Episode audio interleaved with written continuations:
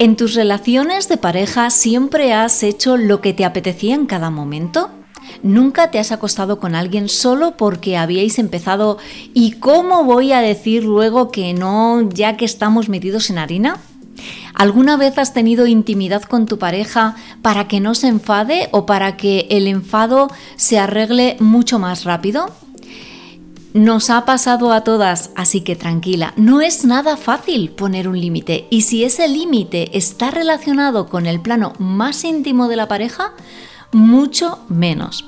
Hace unos días me hicieron una entrevista en Instagram que fue una delicia y el tema me parece tan apasionante y a la vez tan necesario que he decidido convertir esa entrevista en un episodio para este podcast. ¿Qué aprenderemos en el episodio de hoy? Bueno, pues te mostraré qué es un límite, por qué los límites son tan importantes, por dónde empezamos a establecer un límite, cómo puedes mantener tus límites de manera firme y por último, cómo aplicamos todo esto de los límites en las relaciones íntimas. Recuerda que puedes ver esta entrevista en mi perfil de Instagram. Búscame como rosaeva-contigo. Y te animo también a echarle un ojito a todo lo que comparte mi entrevistadora. Ella es Miriam Buil y su página en Instagram se llama Tu Brújula Interior. Espero que disfrutes mucho de este episodio especial y si me escuchas desde Spotify y me quieres dejar tus dudas, hazlo respondiendo a la pregunta que verás un poquito más, más abajo. También te animo a dejarme tu valoración. Es una manera bonita de saber si realmente este podcast te sirve, te impulsa, te ayuda y, bueno, una manera de saber que estamos juntas así en las ondas semana a semana. Sin más, no nos entretenemos. Venga, vamos allá. Vamos a conocer todo el contenido del episodio de hoy. Espero que te guste.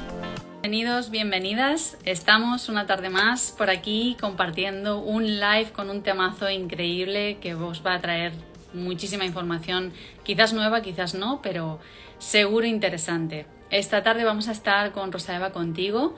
Ella es terapeuta sexual, de pareja y personal y además de eso, bueno, nos trae un regalazo hacia el final del directo que no os podéis perder. Para los que no me conozcáis, soy Miriam Will, yo soy terapeuta holística especializada en gestión emocional y la creadora de Tu Brújula Interior. Y veo que por aquí ya tenemos a...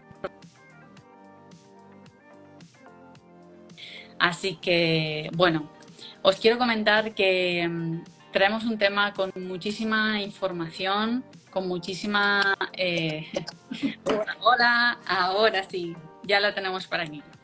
Bueno, pues les estaba comentando, Rosa Eva, bienvenida, que eh, esta tarde vamos a estar hablando de un temazo porque tiene muchísimo contenido y tiene una manera como muy peculiar de influenciar en el resto de ámbitos, tanto de la pareja como a nivel sexual, como en el entorno, en cualquier ámbito que nos podamos poner, ese trabajo, esa familia o sea pareja. Así que creo que es un temazo en ese sentido porque puede influenciar de una manera muy importante en cómo se siente la persona en todos los sentidos y por ende en cómo de alguna manera esa persona se expresa, ¿no? Así que, bueno, les estaba comentando que contigo tienen ahí un perfil tremendo para, para revisar, que tienes muchísimo tiempo de experiencia, son más de 25 años en el sector, así que bueno, invitados quedáis a pasar por el, por el perfil de Rosa Eva contigo. Y bueno, te damos la bienvenida oficialmente, que nos cuentes un poquito quién es Rosa Eva y cómo llegan estos límites, ¿no? Este, este temazo, cómo llega a tu vida y, que te expliques un poquito el por qué vamos a compartir eso. Bueno, muchísimas gracias Miriam, de verdad es que me hace muchísima ilusión estar en tu brújula interior, te sigo desde hace mucho tiempo y de verdad que es un honor.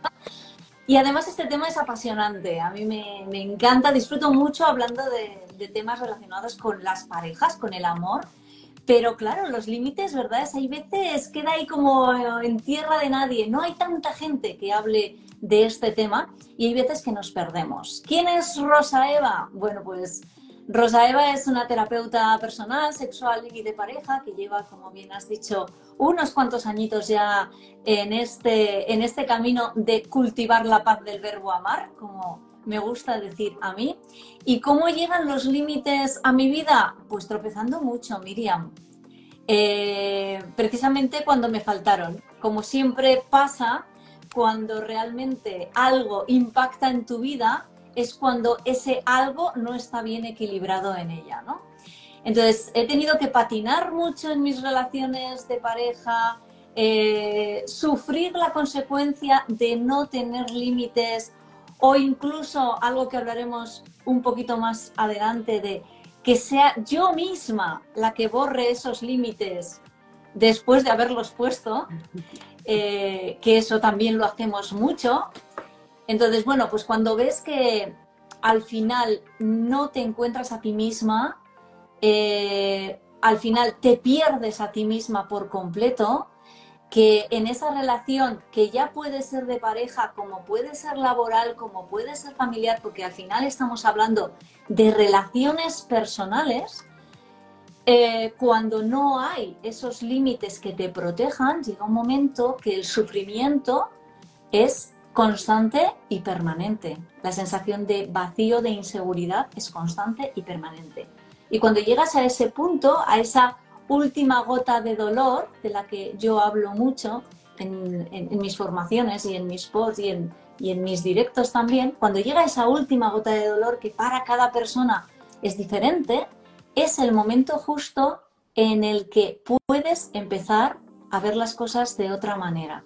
Hasta ese momento, el nivel de conciencia no es suficientemente amigo tuyo como para dejarte ver el camino para salir del magma de la Tierra, que es donde al final te estás moviendo, eh, en el magma de la Tierra.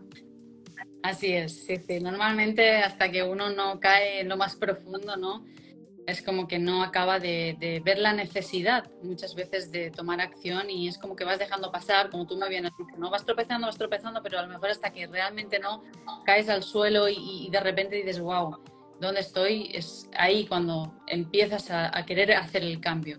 Y bueno, me encanta que hayan personas como tú que, que ayuden desde ese punto, con esa energía, les estaba también comentando que tienes una energía a mí me transmite muy buen rollo y además de eso como mucha activación, mucho ponte las pilas, eh, todo el mundo nos hemos caído eh, y es que realmente es así, es, conectar con esa parte más humana de todos los terapeutas y como yo siempre digo, al final cada uno va a parar a donde le corresponde parar por algún motivo, que a veces no, ni, ni siquiera lo sabemos, pero por algún motivo llega Así que me encanta, me encanta tenerte aquí, me encanta hablar de este tema. No es la primera vez que para los que no nos conozcáis, nosotras nos juntamos. Eh, y, bueno, me parece muy potente la conexión, las formas de pensar y la, fusión de las terapias que podemos ofrecer juntas. Pero vuelvo a decir, al final os tenéis que dejar regir por lo que cada uno sintáis en cada momento. A lo mejor por un tiempo necesitáis salir a correr y luego por otro tiempo necesitáis una terapia. Por tanto, como siempre decimos, desde esa parte más eh, altruista, ¿no? Al final lo que queremos es que realmente lo que se comparta sea para el mayor bien y en eso estamos aquí hoy compartiendo este tema. Así que bueno, eh, comentábamos sobre los límites. A mí me parece algo muy interesante porque siempre se ha comentado, la palabra límite es como muy común, ¿no? Pero realmente ¿Qué es un límite como tal, desde tu perspectiva? Bueno, hay millones de eh, posibles definiciones de límite, porque también es algo que para cada persona es distinto. Pero mira, eh, hay una definición que a mí me encanta utilizar, que es, un límite es lo que permites o no permites en un espacio para que ese espacio determinado sea seguro para ti. Y ese espacio siempre tiene que ser, siempre debe ser tu mente y tu cuerpo. Es decir, un límite es lo que yo permito o lo que yo no permito en mi cuerpo y en mi mente para que en función de esto que está pasando yo me sienta segura o no pueda sentirme así. Entonces, los límites son unas reglas, unas reglas, igual que cuando empezamos a jugar necesitamos las reglas del juego y necesitamos ver las cartas sobre la mesa para conocer cómo se juega. Los límites son unas reglas que me van a garantizar que se está cuidando todo aquello que es importante para mí para mantenerme segura dentro de mi mente y dentro de mi cuerpo. Entonces, los límites son el mayor acto posible de amor propio que puede hacer una persona hacia sí misma. También, Miriam, son un libro de instrucciones para que todo vaya bien en la, en la pareja, en la relación en la que quieres poner un límite, en la relación personal, estamos hablando, bueno, pues límites sexuales, bueno, pues nos circunscribimos a lo mejor a la vida o al entorno de pareja, pero el límite es un libro de instrucciones y ahí es donde comentemos el error, el mayor error, creer que el límite es un portazo en todas las narices de la persona que lo recibe. No, un límite es lo que yo te digo a ti para que todo siga yendo bien. Es lo que yo te digo a ti, yo me abro, me comunico contigo y te digo, ¿sabes qué? Para seguir siendo amigas, aparte de colegas, para seguir siendo amigas, para mí es importante esto, esto y esto. Y, te lo voy a poner fácil, porque un límite no es pongo el límite y espero a que tú lo cumplas a pies juntillas. No, yo pongo esa línea roja y ¿quién es responsable de esa línea roja? Soy yo. Es decir, que si yo te estoy viendo a ti que te estás llegando a la raya, mi responsabilidad emocional para contigo y para conmigo es avisarte antes, es no dejar que tú traspases mi línea, no dejar que tú te pases de la raya, porque el objetivo que tiene que haber siempre por encima es que yo quiero seguir siendo alguien en tu vida, yo quiero seguir que quiero que tú sigas siendo alguien importante en la mía. Eh, eh, mi objetivo no es tener razón, mi objetivo no es salirme con la mía. Mi objetivo no es que me pueda el ego y pasar por encima de ti. Mi objetivo en todo momento, Miriam, tiene que ser que tú sepas claramente lo que tienes que hacer en cada momento para no pasarte de mi línea, no pasarte de la raya y que podamos seguir compartiendo vida juntas. Entonces, esto en la pareja es muy importante y ahí es donde mayormente nos equivocamos en poner el límite y desentendernos. Esperar que el otro en ningún momento y en ninguna circunstancia se pase de la raya. Sin tener en cuenta que además muchas veces cuando el otro se pasa de la raya, en muchas ocasiones no se está dando cuenta que se está pasando de la raya.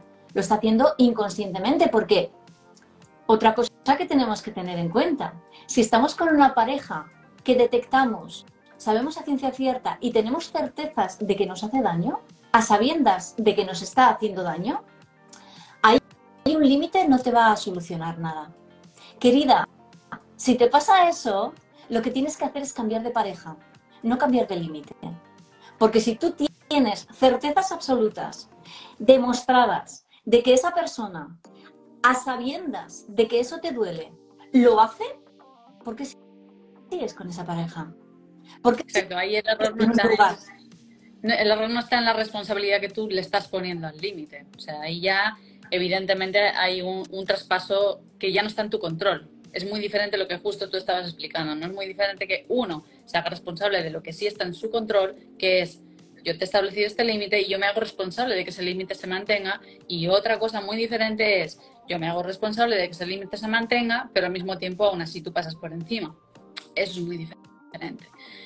No, no, es totalmente cierto y súper importante y muy carente en general eh, el, establecimiento de los límites, porque parece, y dime si tú no te encuentras muy habitualmente con esto, parece como que cuando alguien se coloca en ese lugar en el que dice, bueno, yo soy o me apetece ser en este momento de mi vida, en esta etapa de mi vida, necesito esto para tener esa paz y ese bienestar del que estabas tú hablando al principio, y es como que ese establecimiento de esos, de esos límites y de esa, esa postura personal, cuando incomoda a los demás, no parece que lo demás esté mal, parece que tú estás mal, porque como habitualmente nadie o casi nadie en tu entorno pone en práctica ese tipo de, de hábitos, ¿no? Es como que el hecho de que tú lo hagas, claro, tú eres el diferente, tú eres el raro.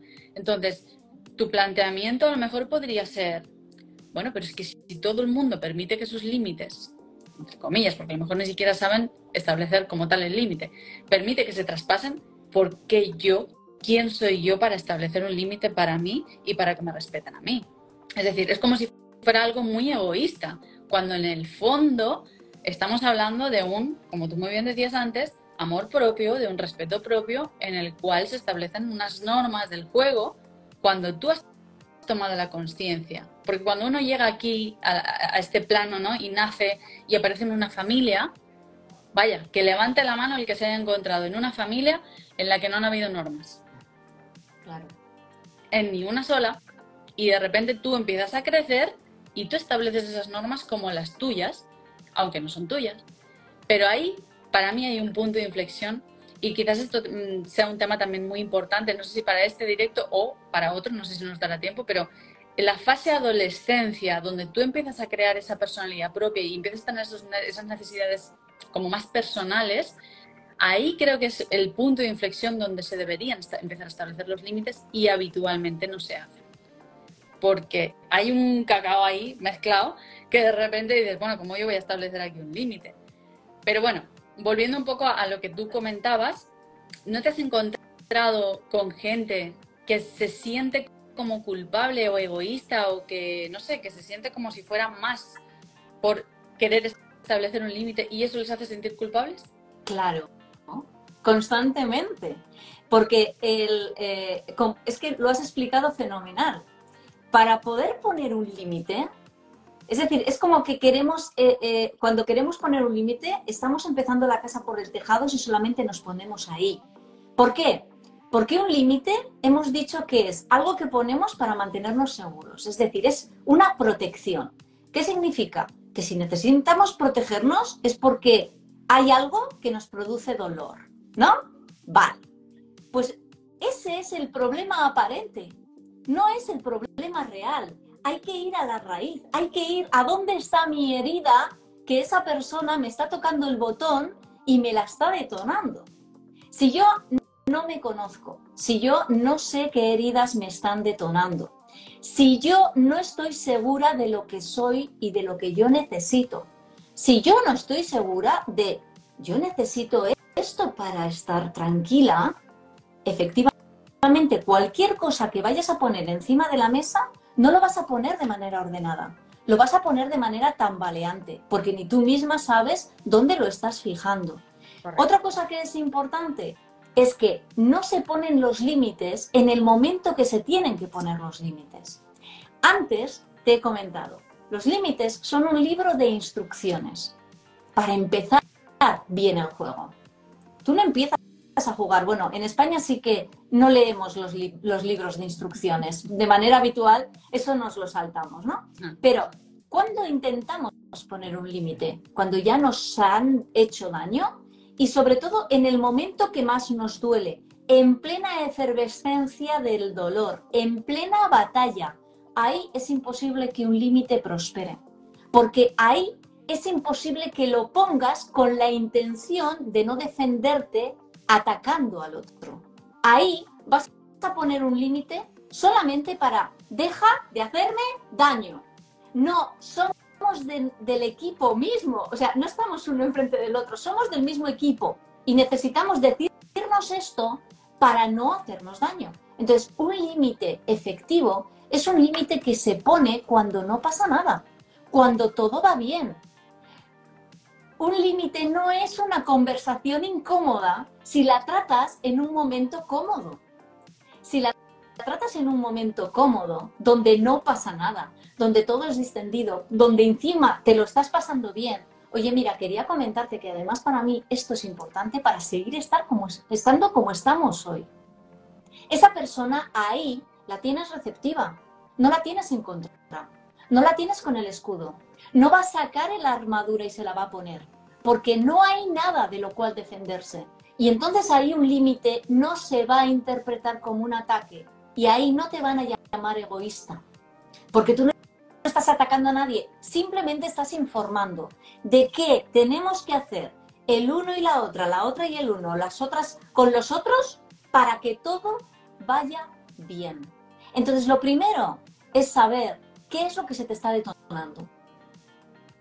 Ciertamente lo que tú decías, la adolescencia. La adolescencia, etapa de reafirmación personal, donde realmente han cuajado las heridas emocionales que se han formado anteriormente. Las heridas no se forman a los 15. No. Las heridas empiezan a detonar a los 15. Se han formado antes. Entonces, ahí, ahí es donde tú necesitas reafirmante y donde encuentras la primera barrera, el primer muro de las personas que tienen como función cuidarte, educarte y proveerte de bienestar y por sus propias heridas no te están permitiendo llegar a eso. ¿Vale? Entonces, ahí es donde tendríamos que empezar.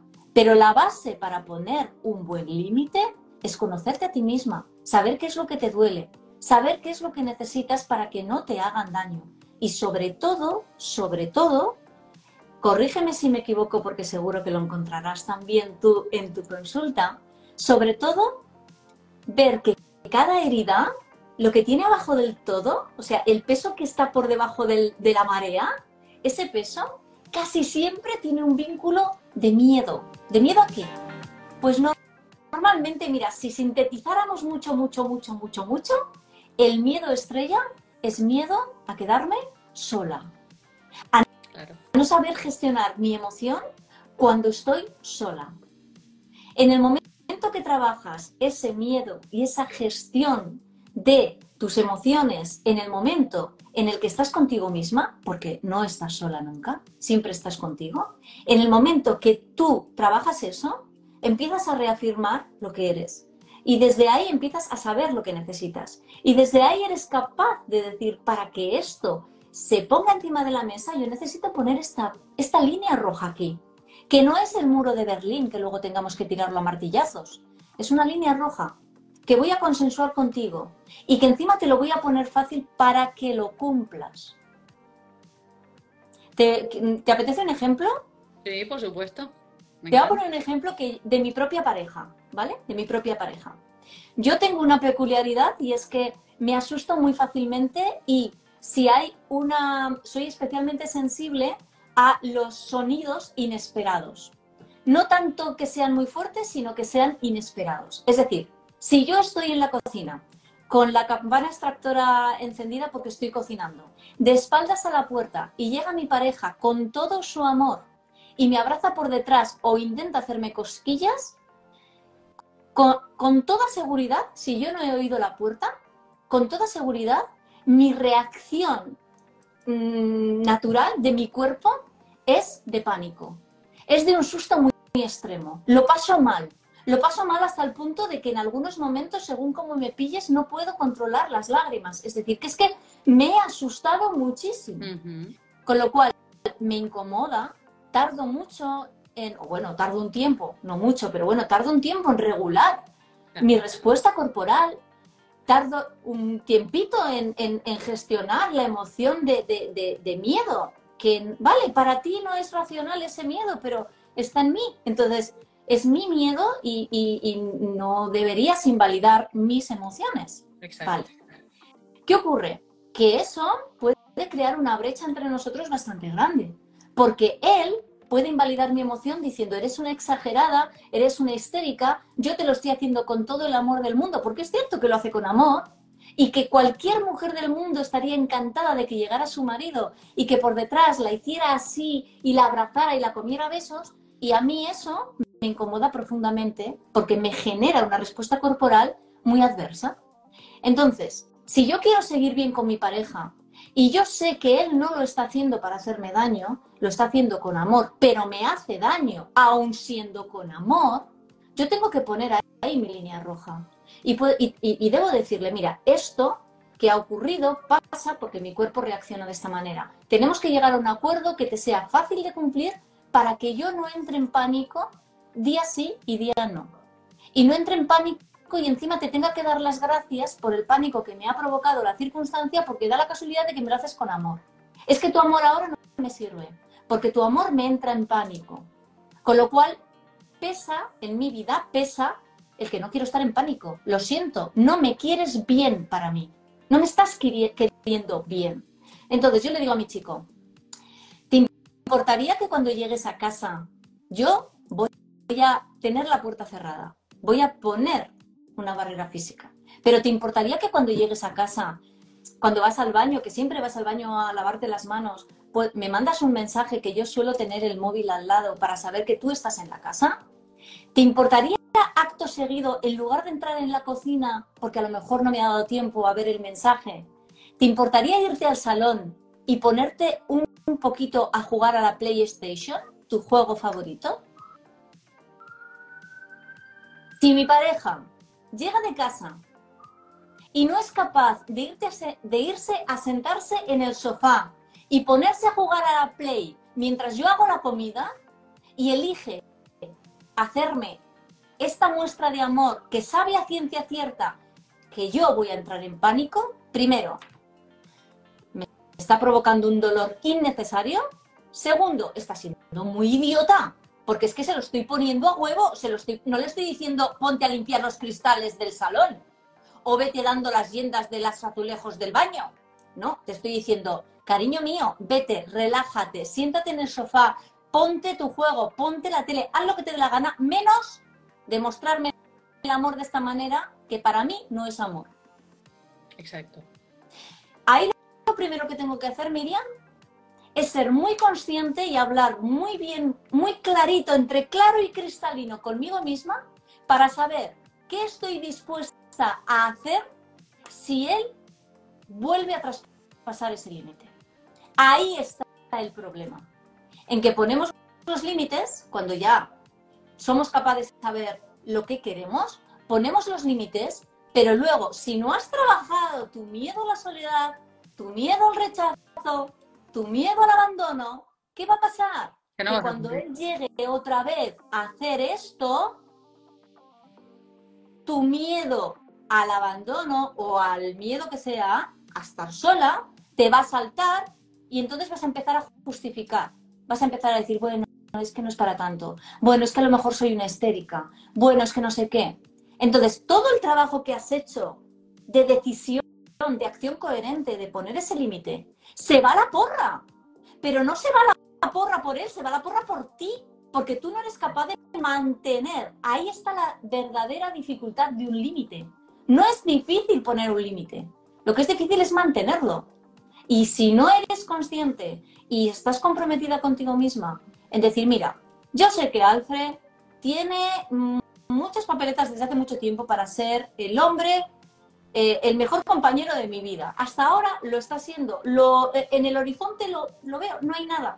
Pero, pero aún así, aún así sabiendo que tengo 50 años, aún así sabiendo que he pasado por muchas parejas y que ninguna es como él, aún sabiendo que la comunicación entre nosotros va muy bien, aun sabiendo todo, eso, si él no es capaz de entender mi límite y de respetarlo y vuelve a hacerme daño, habiéndose lo puesto súper fácil, dejaré a Alfred. Claro. Tú dices esto, tú dices esto y dices, ¿Estás loca? O sea, ¿le dejarías porque te hace cosquillas por detrás y te come a besos? Sí. Pero no le estoy dejando porque me coma besos y porque me demuestres su cariño. Le estoy dejando porque está siendo tan torpe de no saber entender que eso me está causando un daño tremendo. Le estoy dejando por hacerme daño reiteradamente cuando puede evitarlo. No le estoy dejando por comerme a besos. Esto, esto no lo puedes entender si tienes miedo a quedarte sola. Claro, quizás sí lo puedes comprender o lo puedes entender, pero no lo vas a poner en práctica. En absoluto que no. Porque te puede más el, esa herida del miedo del que estás hablando tú, a quedarte sola, ese rechazo, que realmente el miedo que te pueda causar, porque al final de cuentas piensas, bueno, esto es puntual, cuando a él se le inspira en este caso entrar por detrás y hacerme cosquillas y darme besos inesperadamente, pero es que el miedo a estar sola es permanente. Si estoy sola, estoy estoy sola todos los días. Pero si, ¿no? Entonces empiezas a comparar qué, qué, qué miedo o qué herida es menos dolorosa. Siempre te vas a quedar, en este caso, con la que es puntual, ¿no? Pero claro, como muy bien comentabas al principio, es que toda la base de todo esto que estamos hablando, de cualquier límite de los que, de los que nos pongamos sobre la mesa, sea a nivel de, de relación entre pareja diaria o a nivel sexual o a nivel de cualquier nivel que estamos hablando, radica en conocerse. Principalmente, como tú muy bien decías, y lamentablemente de manera habitual no hay una, un interés que la propia persona genere por decir, ostras, pues ¿Sabes que Yo nunca me he preguntado a qué estaría dispuesta, a qué no estaría dispuesta, por dónde pasaría o por dónde no pasaría. O, dicho de otra manera, cuando ha pasado algo que tú no sabías que te molestaba, pero te ha molestado, como nadie de tu entorno ha aprobado que fuera lo suficientemente importante, automáticamente tú has dejado esa chaqueta tuya, la has dejado colgada ahí y has dicho, bueno, pues me pongo vuestra chaqueta. Y así mismo, pues sigo estando dentro del grupo y sigo estando dentro de lo que la gente acepta en mi entorno. En vez de decir, no, no, esta es mi chaqueta, esta es la que quiero llevar y si todos vosotros no os gusta esta chaqueta, no hace falta que me miréis. Pero ahí volvemos de nuevo. El miedo profundo a ese rechazo, porque esto ya estamos hablando de miedos instintivos a nivel de especie, ¿no? Es como muy primitivo. Y sabemos las dos que trabajar esa herida es una herida muy profunda que no todo el mundo de alguna manera está dispuesta en según qué momentos de su vida a trabajar. Y eso es totalmente comprensible. Pero bueno, un poco el propósito que de hoy, el que os queremos transmitir es que sí que existe la posibilidad de poner límites y muy probablemente lo hagáis, pero que es muy probable que el fracaso de, de establecer ese límite no venga porque no lo hagáis bien, de manera consciente, sino porque hay algo más profundo que si no miráis, no vamos a poder seguir evolucionando en los límites, porque lamentablemente no es algo consciente, es lo que tú comentabas, que es algo irracional, es algo que tu mente no está programando de una manera eh, palpable. Es como que de repente se siente de esa manera. Y si tú no te preocupas por entenderte a ti misma, por respetarte a ti misma, misma mismo, eh, hablo en general, a final de cuentas, nadie tampoco va a venir a decir, a ver, ¿y eso por qué te pasa? No, no, nadie va a venir a decirte eso. Al revés, te van a decir, oye, pero tampoco eso no nos para tanto, no, no hace falta que... Y lo que tú comentabas, se lo cuentas a tu amiga y te dice, pero, pero a mí yo estaría loca porque me hiciera eso. Bueno, pero no somos la misma persona, ¿no? Entonces es un poco entrar en ese punto más profundo y, y como quite la cuestión, meterse adentro de uno, como dice, hay una frase que es como muy típica que dice, la salida no está hacia afuera, sino hacia adentro. Al final de cuentas es eso. Es, la clave la clave está siempre en, que trates, es, exactamente eh, que trates de buscar en todo momento la máxima seguridad para ti. Exacto. Y la máxima seguridad para ti, que la buscamos siempre fuera, en realidad está dentro. O sea, la máxima seguridad para ti es que tú te sientas segura de cómo eres, de las de, lo que tienes dentro para que puedas tomar las riendas de tu vida. El problema es cuando no tienes las riendas de tu vida. Y el problema es cuando no quieres coger las riendas de tu vida, porque hay muchas mujeres que prefieren sentirse eh, en esa zona de confort profundamente inconfortable, que es estar en una eterna adolescencia esperando a que me cortejen y a que me hagan eh, todo por mí, a que tomen las decisiones por mí. Luego sí, de vez en cuando me quejo de que, claro, si te pones en un rol de adolescente, tienes los pros y los contras de ser adolescente, ¿no? O sea, también te, no te dejan esa libertad que tú también quieres, ¿no? Pero solamente quieres la cara A de la moneda, la cara A tiene al lado la cara B. Y ese miedo de que hablabas antes, de la, miedo a la soledad, ese pensamiento de si no paso por este aro, y él me deja, me abandona o me rechaza o parezco la intensita de, esta semana y me deja, entonces me voy a encontrar horriblemente mal sola durante mucho tiempo. Es que ahí es donde tienes que trabajar, porque cuando una está sola consigo misma, no se vive horriblemente mal. Es que no se vive horriblemente mal. En algunas ocasiones se vive maravillosamente bien, porque mm, estás viviendo con el Manolo que te salta las, que te detona las heridas mañana, tarde y madrugada. Solo por tener alguien durmiendo a tu lado que ni siquiera te calienta los pies, solo por, tener un bulto movible en casa, porque te da miedo estar sola, estás soportando todo lo que estás soportando, porque claro, en el momento que dejas que esa línea se traspase o eres tú, ojo que muchas veces no hace falta que la traspasen, que tú coges la goma de borrar y he dicho que iba a hacer esto, pero según voy viendo que se acerca ya lo borro yo, para que lo pase más fácil por encima. Cuando, trans, cuando alguien transgrede uno de tus límites, está abierta la veda. Y está abierta la veda no solamente en ese problema que está pasando hoy. No, no, es que está abierta la veda en todos, porque me estás diciendo lo que me permites. Y lo que me permites es que tú seas mi felpudo. Entonces yo me voy a limpiar los pies todos los días. Según llegue para casa, te voy a utilizar para lo que tú te estás poniendo. Entonces ahí es como, no, bueno, es que sí he borrado esta línea, pero no quiero que traspase la otra, ¿no? Y de ahí en todo, es decir, si no puedo comunicarme en el plano más cotidiano de, la vida con mi pareja, pues imagínate en el plano sexual. ¿Cómo voy a decirle que esto no me gusta, pero es que no me gusta desde el primer día que me lo hizo? Y llevamos 22 años, 2 meses y 34 días. Y sigo porque es que me ha dicho que para él esto es... Mira, el otro día una de mis seguidoras me decía, ¿no? El sexo anal. A mí no me gusta. Pero es que si se lo digo a mi pareja, me dice, ¿pero lo has probado? Y te digo, claro, lo he probado porque, y por eso te estoy diciendo que no me gusta. Entonces esa pareja me dice, ah, claro, entonces lo has hecho con otros y no lo haces conmigo. Pues si lo has hecho con otros que no eran nada, según tú, yo que soy tu vida entera, ¿no me vas a dejar que te haga esto? No, perdona. Por supuesto, es que me has ¿qué pasa? Que me has encontrado en la incubadora. O sea, ahora hemos involucionado los dos y nos estamos conociendo en el nido del hospital.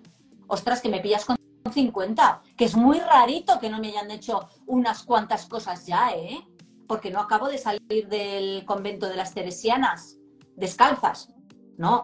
Es decir, yo he vivido, he tenido muchas parejas, varias o una más que tú, y por supuesto puesto con esa persona o con esas personas he experimentado con mi cuerpo y mi sexualidad.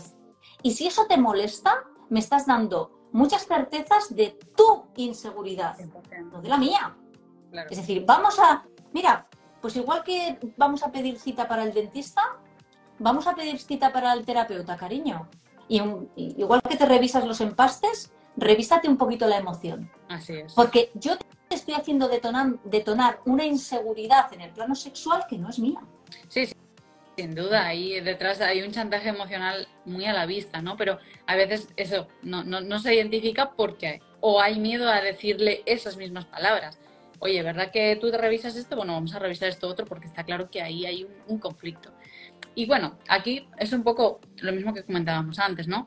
De nuevo, cuando tú expresas esa, esa mm, sorpresa ante esa reacción, como que no la aceptas, lo que generalmente encuentras de nuevo que es rechazo. Entonces volvemos al mismo bucle.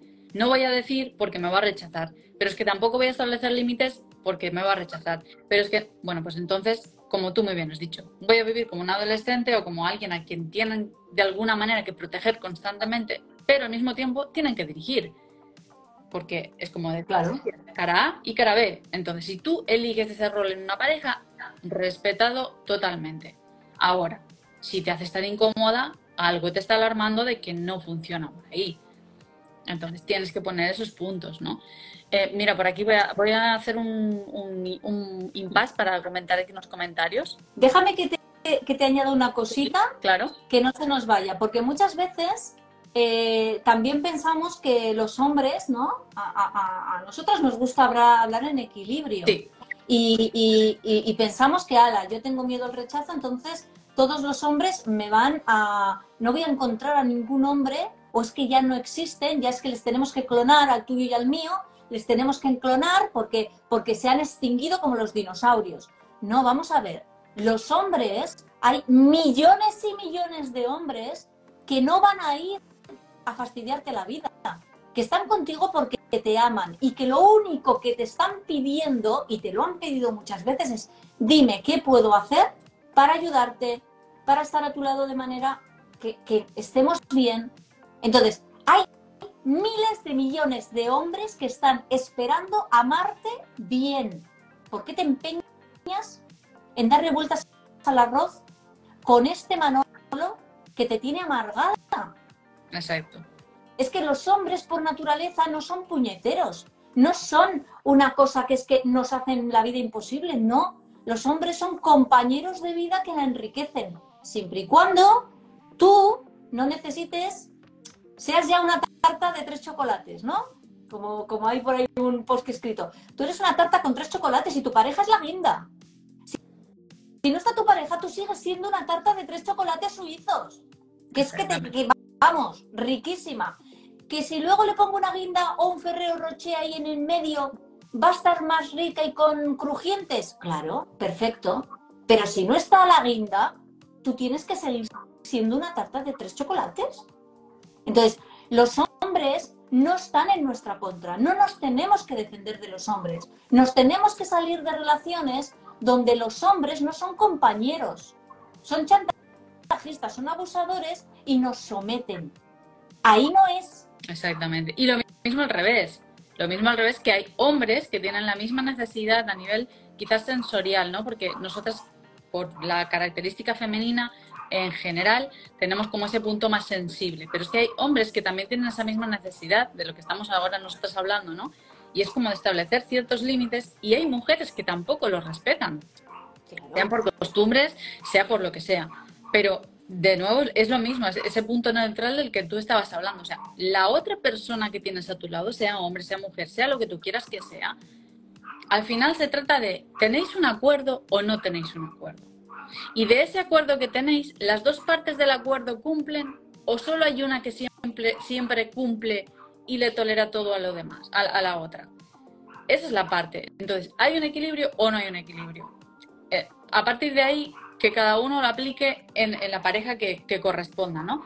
Y de nuevo lo mismo en cualquier relación que nos planteemos. Aquí estamos hablando como más hacia la parte íntima, porque ahora llegaremos un poco más al, punto de, ¿no? de picante que digo yo, pero en realidad sirve para cualquier relación, sea una amistad, sea un trabajo, sea lo que sea, todo el mundo tiene que tener claro. Cuando, por ejemplo, una persona entra a trabajar en un lugar nuevo, de nuevo, hay unas normas entonces, como trabajador, esa persona va a cumplir esas normas. Ahora, eso no da derecho a que ningún jefe pase por encima de ti respecto de nada de lo que para ti sea imprescindible que cumpla. Igual que tú aceptas un salario, aceptas unas normas, perfecto. Pero el jefe, igual que te acepta a ti como trabajador, tiene que aceptar tus normas. Y si tú no le gustas, no habrá acuerdo. Y así con todo lo que queramos poner, ¿no? Al final de cuentas, me parece súper interesante este punto de vista del acuerdo, porque no deja de ser eso, solo que muchas veces no lo respeta la propia persona que establece las normas, como tú decías al principio. Mira, aquí nos comentan eh, marsan.ta, dice, yo perdí la confianza en mi pareja a partir de estar con él comiendo y se quedó babeando con una chica hora y media.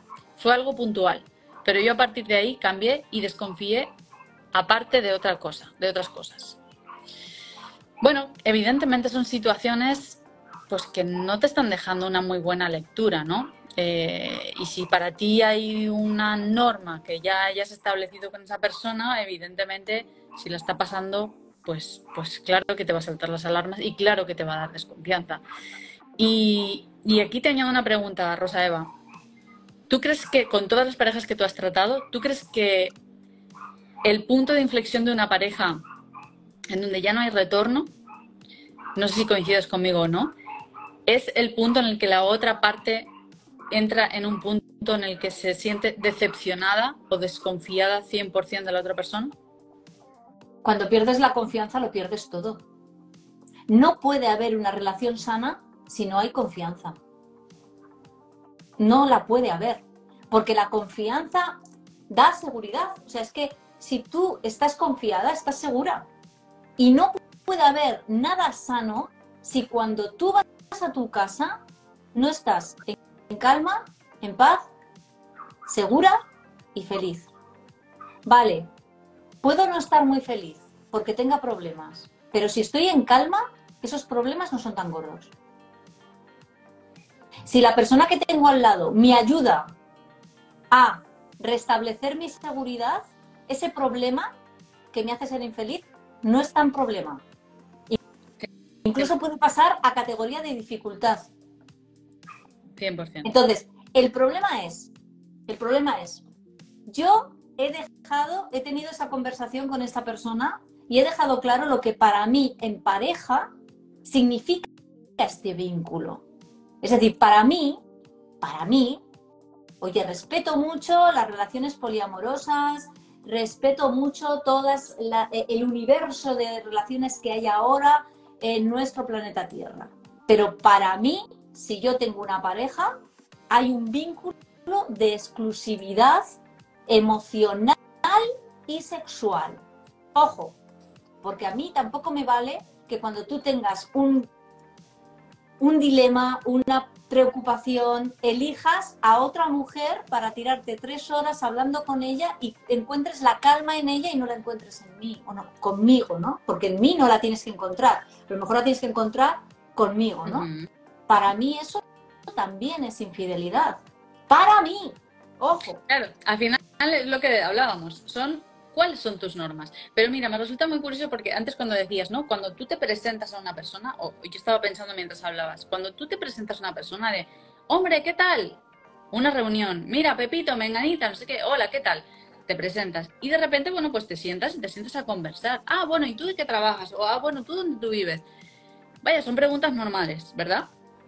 En ese tipo de preguntas y conversaciones yo en mi vida me he encontrado una persona que me diga, pues mira, a mí sabes lo que me gustaría en una pareja y lo que no me gustaría en una pareja sería esto, esto. Nunca en una relación en la que yo haya comenzado se han establecido esas normas desde el principio. Ahora bien, ahí viene mi reflexión. ¿Por qué cuando nosotros nos sentamos hemos normalizado preguntar dónde trabajas, incluso a veces cuánto ganas, dónde vives, con quién vives? ¿Por qué hemos normalizado eso y no el, oye, ¿y tú qué características buscas en una persona? ¿Por qué cosas no estarías dispuesta a pasar en una relación? ¿O qué es para ti que te amen? Claro. Entonces, son preguntas que no se hacen, pero realmente, ¿por qué no son, no, o sea, por qué no las consideramos igual de normales? ¿Por qué tenemos miedo a que nos rechacen cuando estamos hablando de eso y no, por ejemplo, cuando decimos dónde vivimos? Porque ahí no hay un rechazo de... O sea, vamos a ver, porque cuando tú preguntas dónde vives, no, no hay cabida a que, lógica, cabida lógica, a que, yo te pueda rechazar por tu lugar de vivienda. Ojo, mentira, es mentira. Porque si yo quiero tomar un café con uno y me dice, pues mira, vivo en la chabola más barrio bajera de la ciudad donde no entra ni la policía y si el día y el día que vengas a mi casa vas a tener que venir con una navaja en la mano. Porque lo más probable es que te atraquen cinco. Vas a salir saliendo con este caballero exacto a eso me refiero. lo ves súper claro no o sea tu integridad física es lo primero. Y por qué tu integridad emocional no es lo segundo yo lo pondría lo primero pero al menos ponlo lo segundo. O sea por qué te empeñas en avanzar en una relación sin saber si realmente eres o no eres compatible con esa persona. Exacto. Y eso me lleva a ese punto tan importante que me estaba ya con muchas ganas de hablar sobre los valores. Que realmente, ¿hasta qué punto tienen importancia. Yo quiero que nos compartas desde tu perspectiva cuál es la vinculación entre el límite y el valor. Pues es que no puedes poner líneas rojas si no sabes cuáles son tus, los pilares de tu vida. O sea, si no coges los valores universales y dices, a ver, ¿qué valor me representa? ¿Qué me han enseñado en mi casa? Lo que me han enseñado en mi casa me representa, porque ojo, a lo mejor no me representa, ¿eh? A lo mejor he acatado esas reglas, pero no son las mías. Vale, ¿qué valores me representan? ¿Qué me hacen sentir? ¿Qué, qué soy? ¿Qué no me cuesta nada ser? Y te lo voy a te lo voy a explicar con un os lo voy a explicar con un ejemplo de pareja. Ya me vais viendo, ¿no? Las que no me conozcáis, pues bueno, ya, ya me vais viendo. Me muevo, hablo alto, gesticulo. Eh, uno de mis valores estrella y que abandero y que estoy muy orgullosa de ellos es el entusiasmo. Soy una rubia loca y me encanta ser así, me encanta ser risueña, me encanta ser gritona, me encanta hablar mucho. Entonces, mis pilares son la comunicación, el entusiasmo, el amor, porque todo lo que hago lo hago por amor y con amor, ¿vale? Y hay otros, la justicia, para mí es muy importante que haya justicia, que haya un equilibrio entre nosotros. Vale, he intentado en el pasado tener parejas que eran exactamente como yo, entusiastas, comunicativos, con un sentido de libertad y de independencia muy grande, con un sentido de justicia. ¿Os podéis llegar a imaginar esas conversaciones? donde no podía hablar porque el otro me tapaba y el otro sentía que él tampoco podía hablar ni ser el mismo, ¿cuánto duraban esas relaciones? Cero coma. Cero coma. Porque éramos una bomba de entusiasmo y de comunicación. Quien conoce a mi pareja, a Alfred, Alfred es una persona reflexiva, calmada, pausada, con una capacidad de escucha activa tremenda, que para que le oigas una frase, pues tiene que pasar unas horitas, ¿eh? tiene que pasar unas horitas para que él vea que eres una persona con la que él puede hablar y que eres una persona que incluso pues le puede, eh, se merece un poco que él, que él te regale un poquito de su confianza. O sea, él es la persona que a mí me enseñó la confianza no se regala, no se da. La confianza es algo tan importante que tienes que ver que la otra persona puede sostenerlo, puede tenerlo en sus manos. Es más valioso que el oro y que el tiempo. Entonces, yo tengo estos valores, tengo que saber cuáles son los valores de mi pareja y ver si esos valores son iguales, se complementan o chocan. Porque si chocan, frontalmente porque son totalmente opuestos y yo doy con un hombre que me dice que me calle, que me interrumpe y encima me dice que eh, mejor estarías calladita. No me deja reírme a carcajadas cuando necesito reírme y me pone en ridículo y me va bajando el entusiasmo, me va bajando el entusiasmo, me va haciendo pequeñita, me va bajando la comunicación, me va bajando la comunicación, me va haciendo pequeñita va a llegar un momento que yo no voy a saber quién soy. Y ahí no voy a poder hacer absolutamente nada. Entonces, ¿qué papel juegan los valores en los límites? Es un papel fundamental. Primero, me emparejo con personas que no me detonen, que no sepa ciencia cierta que me van a detonar. Porque las personas no cambian, las personas son. Las personas no cambian así, por ciencia infusa, por la fuerza del amor. Cambian solo, única y exclusivamente si quieren ellos cambiar, desde su nivel de conciencia, no desde su palabra, no desde tu palabra, no desde tu llamada de atención, no desde tu pataleta, no desde tu queja. Desde ahí no cambia nadie. Entonces, emparejate con una persona que sea compatible a ti, que si tú eres una parlanchina, él tenga la capacidad de escucha y disfrute escuchándote. O si te has emparejado con alguien que es de ese tipo, al menos date cuenta de que quizás necesitabas darte cuenta de que esos valores que tú estás viendo en esa persona no son los compatibles contigo. Pero habitualmente volvemos a lo mismo que hablábamos al principio. Es repito y repito y repito y repito porque no me cuestiono, porque no me analizo, porque no me encargo de revisar qué es lo que está pasando. Simplemente echo culpa fuera, de nuevo, dirige mi vida, pero al mismo tiempo que diriges mi vida no me gusta. Entonces, es un bucle constante en el que habitualmente una persona entra y hay personas que al final llegan al final de su vida y siguen sin comprender que la importancia no es lo que otros eh, interpreten de esa, de, esa historia, sino que es lo que una interpreta de esa historia, cómo uno percibe su vida. Y hay, hay bueno, cantidad de ejemplos, ¿no? De las situaciones todas son neutras, pero para cada persona tiene un matiz. Entonces hay que ver cuál es tu matiz y qué es lo que tú quieres mantener en tu vida, como tú decías, como para sentirte en esa paz, en esa armonía y en, ese, en esa zona segura, a salvo de todos los demás, ¿no? Pero bueno, entonces, hablando de todo esto de los límites que se establecen a través de un valor, te hago la siguiente pregunta. ¿Cómo establecemos un valor?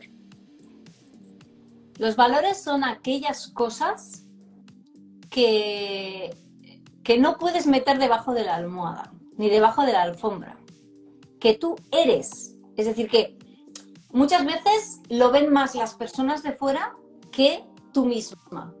Tú tienes algo dentro que no te cuesta nada, que lo exteriorizas, pero como es tan fácil, no lo ves. Entonces, para saber cuáles son tus valores, habrá cosas que, las, que te salgan de ojo porque te guste ser así, porque te guste hacer determinada cosa, porque, porque te paras a pensar, te paras, te sientas a sentirte y realmente te llega, pero hay otras cosas que deberás preguntar a las personas que realmente te conocen. Y te pongo otro ejemplo. Yo hice este ejercicio, bueno, cada vez que, que abrimos, es, es, un módulo que yo meto en cada una de mis formaciones porque me parece me parece imprescindible conocerte a ti misma desde la raíz, desde lo que te sustenta. Y entonces tú les preguntas a, personas de tu confianza, que sabes que no te van a decir por decir, sabes que, lo que te van a, compartir es la verdad, no te van a bailar el agua. Yo que te transmito, tú cuando piensas en mí, ¿en qué, qué te llega? ¿Qué piensas? ¿Qué, qué sientes? Y me cuenta que había muchas personas que me decían, me transmites calma. Mira, mis ojos así. Que yo, que yo puedo transmitir calma. O sea, no era capaz de verlo. Digo, pero si no paro quieta, si, si, si soy súper efervescente. Y la gente me decía, ya, pero tratas las cosas dándole la vuelta, le pones un puntito de humor, eh, eh, minimizas, vas al grano y a mí eso me da calma. Y ver tu entusiasmo y ver tu alegría y ver cómo hablas clarísimamente de las cosas y vas al grano, a mí me da calma. Me quitas todo, todas las cosas y me dejas el grano y eso me da calma. Y efectivamente hice una conversación conmigo misma y vi que todos mis valores me llevaban, o sea, lo que yo buscaba al comunicar es sentirme en calma. Lo que yo busco con mi entusiasmo es sentirme en calma. Lo que yo mm, eh, persigo con la justicia es que todo esté en calma. Entonces es un valor. ¿Cómo puedes saber cuáles son tus valores? Pregúntate qué es lo que haces de manera fácil, ágil, sin ningún problema, sin ninguna dificultad, que te sale del alma. Cuestiónate los valores que te han transmitido tus, tus familiares, tu clan, Cuestiónate si esos valores son tuyos o son heredados. Te han venido de regalo, pero agradezco este regalo, pero en este momento de mi vida dejo esta taza que me la regaló mi madre y la he utilizado muchísimo durante muchos años, pero ya no me representa. La dejo aquí. Lo agradezco, pero lo suelto. Y busca las personas que realmente están conectadas contigo para que te den la información que tú no puedes ver. Y luego, una vez que sepas los valores, honrate. Claro, ahí está, ahí está de nuevo el punto de inflexión del que hablábamos antes. Se pueden reconocer, es, es entre comillas fácil determinar, porque al final eso te sale natural, es algo que no te cuesta esfuerzo, que muchas personas quizás te puedan reconocer en términos, digamos, de amistad, vamos a decir, las personas que no se llevan contigo, que en un momento de enfado no te lo van a decir, por supuesto, pero por supuesto que el punto de inflexión está en, y tú los ves, tú los reconoces en ti misma, tú los honras, tú los valoras, porque mira, por aquí nos estaban eh, comentando um, marsan.ta, que nos comentaba anteriormente que había estado con su, su, pareja comiendo y que esa persona, esa pareja había estado como babeando por otra chica, eh, hablaba de que mm, estaba segura que era inseguridad suya. Eh, estoy buscando aquí. Y eso es inseguridad, decía. Y eso es inseguridad, lo que me ha pasado. Quizás tenga que cambiar de pareja. Jaja, no sé. Ni contigo ni sin ti. Bueno, evidentemente, más santa hay mucho más profundo que escarbar ahí. Nosotros estamos hablando en un plano más, digamos, genérico para que entendáis un poco cómo se establecen, cuál es el, orden de prioridad y el por qué tienen tanta importancia los límites. Eh, luego también comenta por aquí Montserrat Corominas, yo he conocido como compañero hombre con mucha sensibilidad y preguntando qué te gusta y qué no. Mira, pues es que les muy bueno. Claro, claro que hay. Y le gusta verte disfrutar, pero para así disfrutar más él. Exacto. Es que al final de cuentas, quien. El amor no deja de ser eso. El amar respetando, porque al final estás haciendo un espejo de ti mismo, ¿no? Es yo me respeto a mí mismo, yo me amo como soy y por ende te respeto como tú eres y te amo como tú eres. Siempre y cuando, de nuevo, volvemos a que esos, esas reglas, esos acuerdos coincidan y sean compatibles, como comentabas, eh, Rosa Eva. Eh, luego sigue Marsan.ta, dice, no, no se ha establecido ningún límite, eso creo que no está bien. Evidentemente, claro, es lo que estábamos hablando, ¿no? Es, primordial. Por aquí nos daban las gracias, que se tenían que ir. Eh, bueno, te dicen que eres puro amor, que les encantas. y que por aquí sigue Marsan.ta diciendo, estoy de acuerdo que si no hay confianza no hay nada. Pero respecto a lo que os comenté, me gustaría que me dierais vuestra opinión. Bueno, no sé si tú le quieras aportar algo más ahí, aparte de lo que yo le comentaba ahora, a Marsan.ta. Yo, en una pareja, aparte de saber lo que es importante para ti, que no es cuestión de quedarse en la superficie como estamos hablando en este live, no es cuestión de decir, me leo un libro, me, me oigo un live, me escucho un podcast y ya lo tengo. No, hay que rascar para ver cuáles son las heridas que esa persona te está detonando. Porque una pareja, eh, o sea, en el, en el, en el entorno de, la, de las relaciones de pareja es donde realmente aprendemos más a ser nosotras mismas, porque las parejas con la intimidad nos tocan los botones donde tenemos. Entonces, a ti esta pareja te ha tocado el botón de la inseguridad y no es cuestión de decir, ay, sí, es que estoy insegura y dejarlo ahí. No, es cuestión de aplicar acción coherente y preguntarme, ¿cuántos años más voy a dejar pasar el trabajar mi seguridad en mí misma y mi trabajo con mi soledad, que yo esté a gusto conmigo misma? Porque dentro de cinco años estarás volviendo a preguntar exactamente lo mismo si no aplicas una acción coherente. Ya está, no hay más. Y luego, en una pareja, certezas. No te quedes con las palabras, certezas.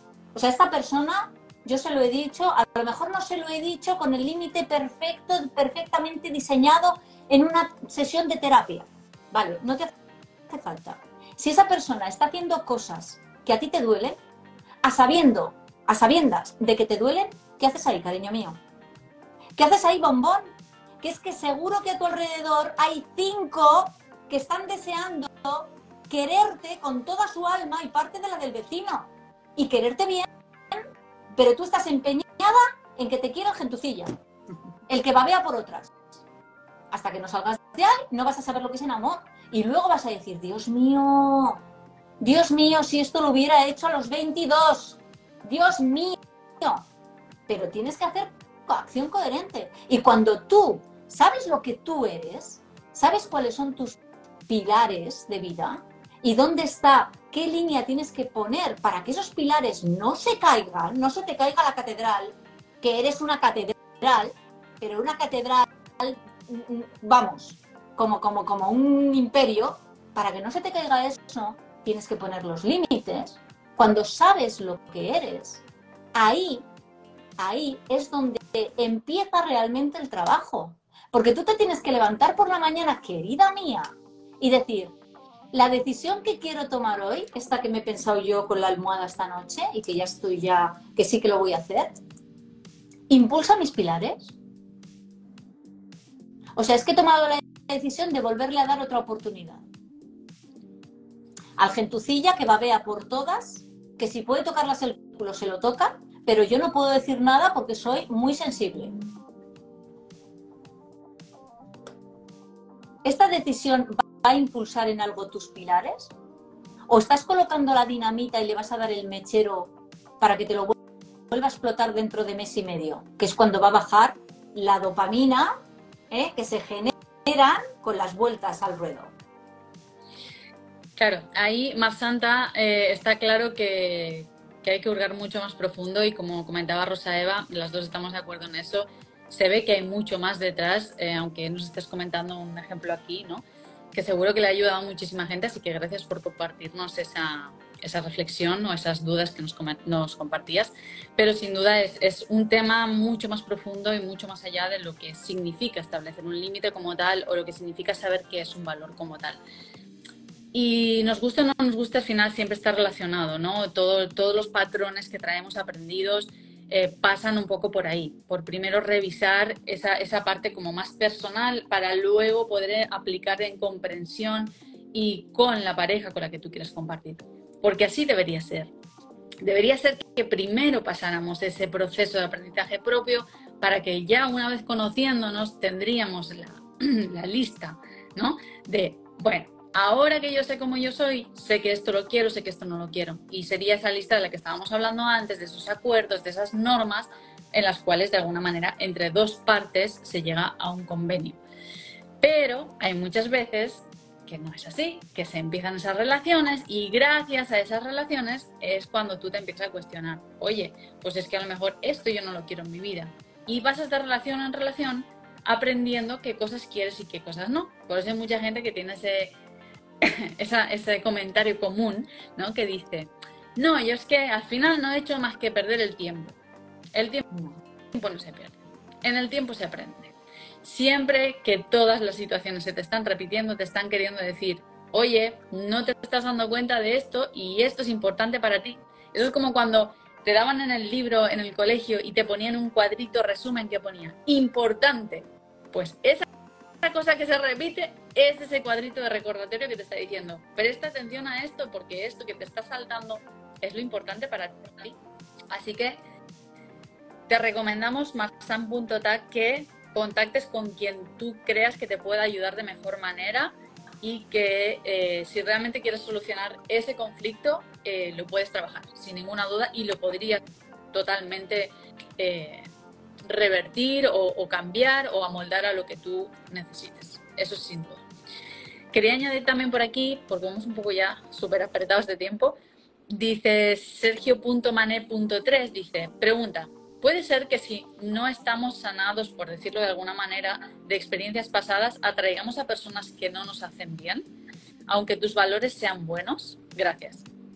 Sí, por supuesto, por supuesto. Si no sanas todo, está muy vinculado a esas heridas emocionales que como no las sanes, lo que van a generar son heridas de amor. Es decir, tus heridas emocionales, si no sabes cuáles son, si no sabes cuál tienes detonada, si no las tratas, si no las cierras, lo que va a hacer la vida es ponerte en el camino personas que te detonen ahí, que te toquen ahí para que te digan, hey, mira, esto es precisamente lo que tienes que trabajar. Y por eso muchas veces repetimos modelos y siempre salimos con el tipo, con el mismo tipo de pareja una y otra vez. Es que yo siempre me encuentro al mismo tipo de hombre, o es que yo siempre coincido con la misma tipa de, mm, tipo de mujer. Es que no sé lo que pasa. Pues lo que pasa es que no te has parado, no te has sentado a sentirte, no te has parado a hacer un pequeño ejercicio de decir, vale, esta pareja con la que lo acabo de dejar, eh, eh, me desahogo, ¿vale? Porque me ha hecho daño, me desahogo, me doy un tiempo de desahogo, pero acto seguido no me quedo ahí, me quedo en el aprendizaje, porque entiendo que esa pareja es mi mayor maestro o mi mayor maestra en este momento de mi vida. Entonces, ¿qué es lo que me ha enseñado los dos meses, seis o veinticinco años que he estado con esta persona? ¿Qué es lo que me ha enseñado? Pues, y volviendo a, lo que decía el anterior comentario, si yo veo que no puedo confiar en mi pareja, la primera pregunta que me podría hacer es, ¿yo confío en mí misma? ¿Confío en que yo tengo las herramientas para poder tomar acción en mi vida? Confío, yo ¿puedo confiar en mí misma para coger las riendas de mi vida? ¿O yo misma a mí misma me doy miedo? De hecho, ella comenta, ok, yo sí sé lo que quiero, mejor dicho, sé lo que no quiero. Hay amigas que me dicen, no le des más importancia, valora otras cosas. Ahí de nuevo volvemos un poco a lo mismo que estabas ahora comentando. Estás dando más importancia a lo que están diciendo otras personas, a lo que realmente tu cuerpo, tu propio cuerpo está sintiendo, como dice Rosa Eva, si tu propio sentir es malestar, ¿qué importa lo que diga la amiga, el amigo, el vecino, tu tía o quien sea? No estás sintiendo el malestar esta persona, lo estás sintiendo tú. Entonces, evidentemente hay un conflicto que tú tienes que solucionar. Y el origen de todas las situaciones, de todas las circunstancias, de esta repetición de patrones de la que estábamos hablando, del comentario también que hablaba Sergio, eh, al final todos engloban lo mismo. Es revisa lo que hay en ti y mira realmente qué te está incomodando y qué se repite. Ahí. Es que en este, en este caso, cuando tienes miedo a la soledad, ¿qué hace tu cerebro?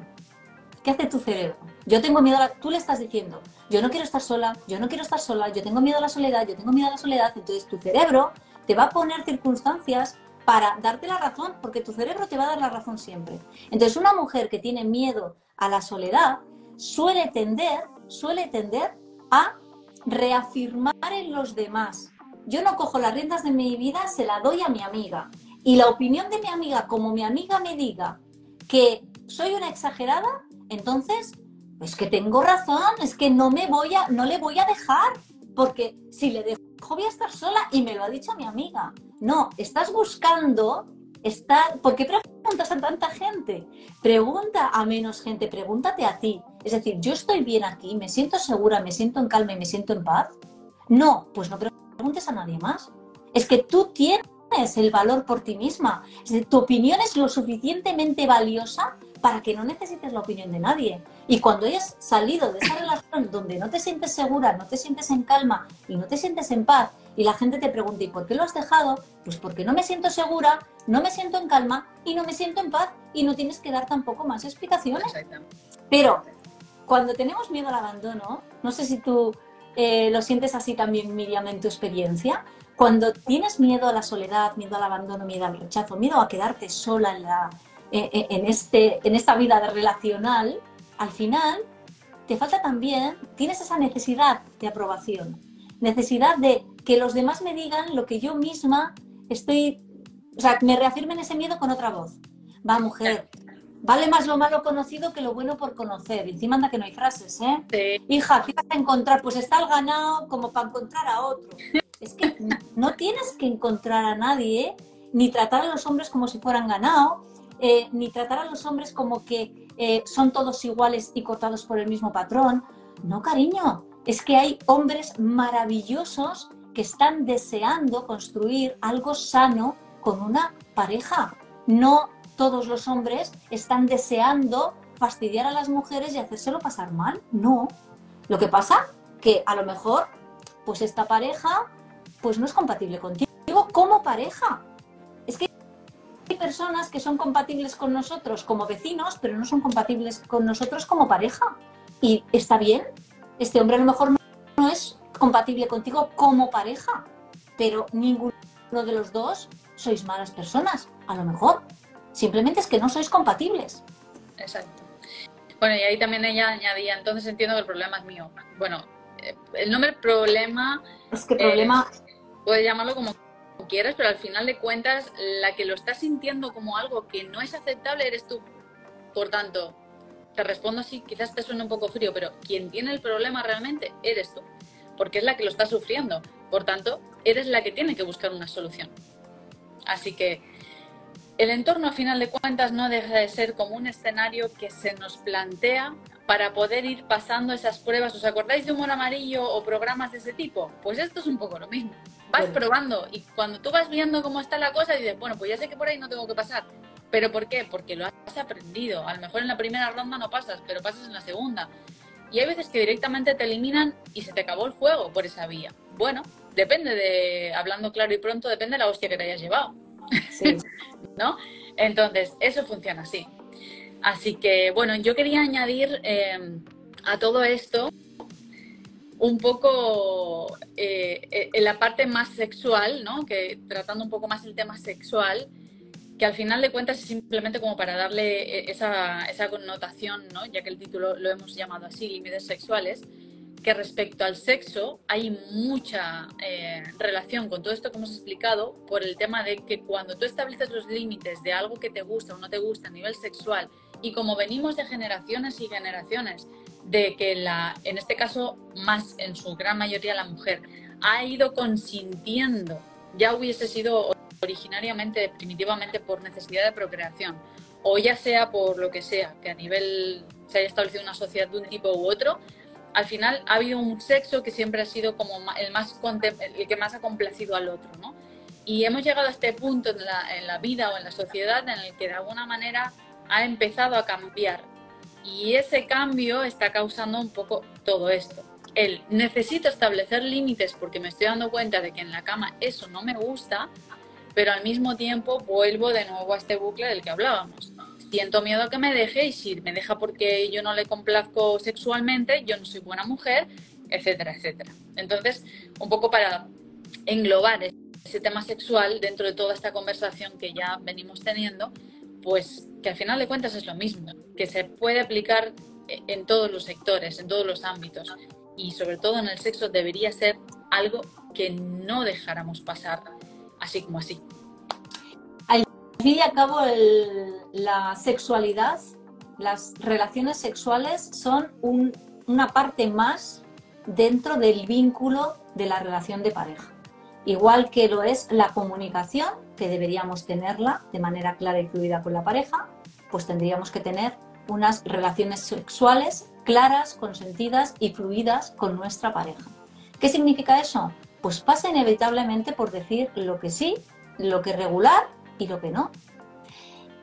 Y si has trabajado, o sea, si llegamos a tu vida personal, tu vida íntima, imagínate como si fuera todo el camino que hemos recorrido en este live, si has trabajado tus heridas, si has detectado cuál es tu miedo primitivo, tu miedo, el miedo que te salta siempre, mm, casi con toda seguridad es que es muy probable que haya un miedo a quedarte sola y a, no poder eh, ser feliz tú sola.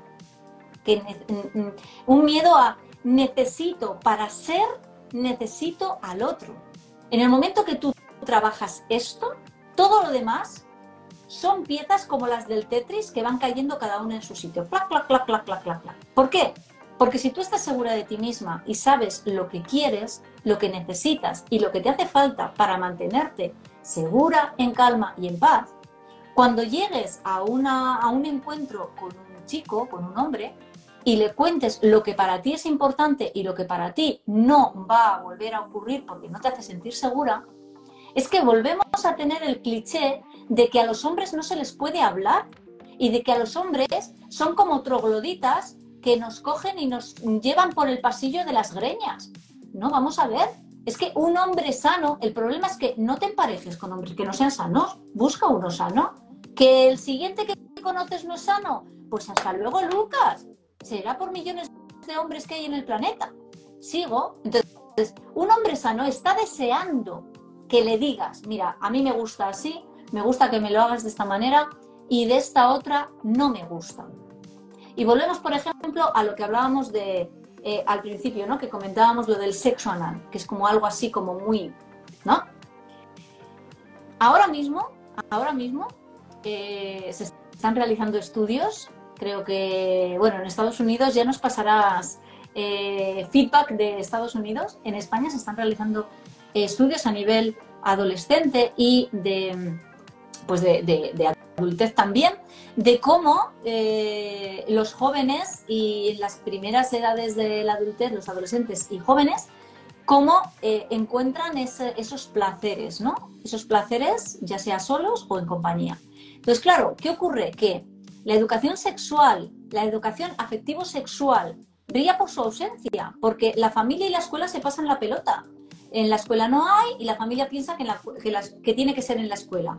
Pero en la escuela los maestros no pueden hablar abiertamente de todas las cosas porque las familias se les echan encima. Entonces es como un círculo vicioso en el cual los niños, nuestros hijos y nuestros adolescentes están en bragas. Perdóname la expresión, pero no se puede decir de otra manera. ¿Dónde encuentran el estímulo, la información y lo que necesitan saber? Lo encuentran en Internet y lo encuentran en páginas pornográficas. Claro, cuando un adulto, cuando un padre o una madre piensa, bueno, pues mi hijo lo va a buscar en Internet, se piensa que, imagínate, un padre de 50, ¿no? De mi edad. Y dice, bueno, pues yo también me busqué la vida y no me ha ido tan mal. Claro, pero tú dónde buscabas la información, querido, querida. Tú lo buscabas en una revista que se llamaba Interview, Open House, que tenías que gastarte el dinero, aunque sea poco mucho, que lo comprabais entre cinco, vale, pero ahí tenías que dar algo. O te ibas al cine y veías una película erótica. Nuevamente tenías que gastarte algo. El problema es que ahora no tienes que gastar nada. Y está todo tan accesible que puedes tener todo el tipo de pornografía a tu disposición. ¿Sabes cuáles son las páginas, los vídeos pornográficos que tienen más millones y millones y millones de visitas ahora mismo en España? ¿Cuáles? Pues vídeos relacionados con un maltrato tan extremo que las mujeres son vídeos caseros, vídeos caseros, que las mujeres llegan a estar al, por, al borde mismo de la muerte. De hecho, tienen que reanimarlos. Vídeos en los que una cuadrilla de jóvenes van por una carretera, paran, eh, a un, paran eh, porque ven a una chica y la violan múltiples veces todos juntos. Esos son los vídeos más visitados. Nos ponemos en lo más light. Venga, no nos vamos tan para allá. Nos ponemos en lo más light. Un caballero o una mujer que busca una estimulación eh, en la red para, eh, bueno, pues tener una sexualidad consigo mismo o consigo misma. ¿Qué encuentran los hombres? Que son los que, bueno, que piden estas cosas que a lo mejor a nosotros nos invaden. ¿Qué piden? Un sexo anal. Vale. ¿Qué ven? ¿Qué referencia tienen de sexo anal? ¿Qué referencia tienen? ¿Una mujer que allí no tiene nada? Mm, o sea, lo tiene todo mm, súper, súper, no sé, yo es que no he visto cosas eh, genitales así tan pulcros como en las, eh, eh, en, las páginas pornográficas, ¿no? Entonces, tienes que estar dispuesta, perfectamente depilada, con una postura determinada, con una sonrisa en la boca siempre. Eso es, eso se está convirtiendo en lo normal. Y no entendemos que la pornografía es la ciencia ficción de la sexualidad. Es como si tú interpretas que con tu Ford Fiesta puedes hacer lo mismo que hace el Toreto en Fast and Furious y que te vas a ir a la avenida de tu ciudad y te vas a poner a 200 y vas a dar el nitrógeno con un Ford Fiesta y que no te va a parar la policía, por supuesto, porque al Toreto no le paran nunca. No van los radares, es que peta los radares. Entonces, eso es lo mismo. Estás buscando una estimulación a través de la pornografía que no vas a encontrar en una relación sexual. ¿Por qué? Porque estás buscando las mismas sensaciones inmediatas, rápidas, que tienes al tener un sexo contigo mismo viendo una película pornográfica, quieres que ese nivel de velocidad que tú imprimes, que ese nivel de presión que tú imprimes, lo vaya a imprimir el cuello del útero de tu pareja y que encima tenga un orgasmo contigo a la vez y que si tú te un poco tenga cinco y que al final acabe riéndose. Pues es como pedir a Fast and Furious, o sea, al Ford Fiesta, que vaya a la misma velocidad que el coche de Toreto. Entonces. Por supuesto. Al final se desvirtúa, se desvirtúa totalmente y volvemos un poco a, ¿no? al tema del límite. Si tú estás acostumbrado o tienes esa programación mental o ese aprendizaje de algo que no es real, sino que es algo ficticio, como muy bien decías, ¿no? Es el género de ciencia ficción del porno, pues vas a ir en una base que no va a corresponderse nunca, por tanto también se va a generar ahí una frustración constante y por ende va a haber una incomprensión con la otra parte que al final te va a hacer pensar que nunca vas a poder estar de acuerdo con nadie, que nunca vas a poder encontrar aquello que tú necesitas, cuando en realidad tu necesidad no ha sido algo que tú hayas experimentado como tú ahora comentabas, ¿no? Sino que es algo que tú has visto y que crees que se tiene que experimentar de esa manera porque es lo único que has visto. Entonces, al final de cuentas y un poco como, como el, el, resumen de, toda la, de todo el live es si realmente hay algo que te está descuadrando en tu vida, lo importante es que te des cuenta que descuadra, en primer lugar. Y en segundo lugar, que tomes acción, no que simplemente te quedes como, como tú antes comentabas, ¿no? Ah, bueno, no, yo me doy cuenta de que soy insegura, pero bueno, sí, soy insegura. Y entonces toda tu vida vas a tener que estar lidiando con las inseguridades o con que te faltan el respeto o con que tengan acciones que tú no toleras porque tú eres insegura. Pues no, entonces hay que ir a ese origen al que realmente te está haciendo sentir en ese malestar y atacarlo, digamos, desde el origen para ver qué es lo que pasa. Simplemente es comprender. Muchas veces os digo una cosa, yo en terapia me he encontrado miles de, eh, conflictos, bloqueos, eh, circunstancias, pero al final de cuentas, comprender, aceptar y estar dispuesto a cambiar es el kit de cambio, de transformación de cualquier persona. Sin esas tres variables no hay un cambio factible o al menos fácil porque al final se empieza la cosa a complicar y si tú no pones de tu parte, no va a haber nadie que vaya a venir y vaya a decir. Así como antes hablábamos, ¿no? No vas a ir a la, a vecina o a tu amiga a preguntarle, oye, ¿esto que hago está bien? Nadie va a venir a, a ponerse en tu piel y a decir, bueno, venga, yo hoy te voy a dar confianza, voy a estar contigo y te voy a dar confianza. No lo pueden hacer. Es que por más que quieran, no lo pueden hacer. Entonces, cada uno se tiene que hacer responsable de su vida, de su camino, de sus actos, de qué quiere, de qué no quiere. Y de respetarse o no respetarse. Y bueno, al final de cuentas, si os sirve esto también, porque muchas veces genera mucha frustración no conseguir mantener el límite, que es lo que hablábamos al principio, todo el mundo nos auto, de alguna manera, eh, nos faltamos el respeto en algún momento. Todo el mundo hemos pasado por ese aprendizaje o lo estamos pasando incluso, porque en cada ámbito al final se va repitiendo en diferentes situaciones y todo el mundo necesitamos hacer ese tipo de revisiones. Entonces, lo importante, el mensaje que os queremos dar hoy aquí, no sé si tú estarás de acuerdo, Rosa Eva, es que al final establecer un límite no se trata de hacer que otros no hagan lo que tú no quieres que hagan, sino de encargarte de hacer tú lo que tú quieres hacer y de no permitir que otros pasen por encima de eso. Ese sería para mí el resumen de un poco todo, todo el conjunto, ¿no? No sé si nos quieras aportar algo más eh, para ya pasar a la parte en donde nos explicas que tiene una super formación que nos va a explicar ahora de todo esto.